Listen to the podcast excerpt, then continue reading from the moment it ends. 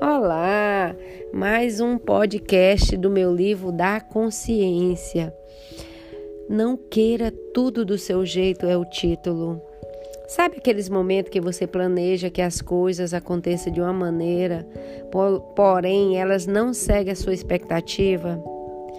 E quando isso acontece com alguém bem próximo de nós, nós nos irritamos, nós tratamos mal, nós queremos impor a nossa vontade, como se aquela vontade fosse a melhor forma para executar algo. E refletindo, é melhor a gente não se irritar, não se deixar levar pela frustração nem pela ansiedade. Em vez disso, procurando se desprender da ideia fixa de achar que só existe uma maneira de algo para se realizar, que seria a nossa maneira.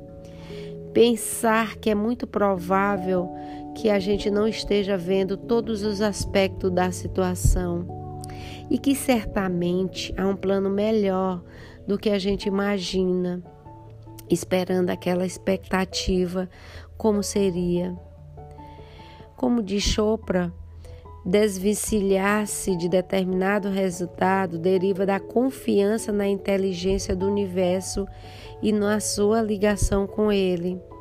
Acreditar que o melhor está por vir. A gente faz o nosso melhor, mas não cria expectativa nem das coisas e nem das pessoas.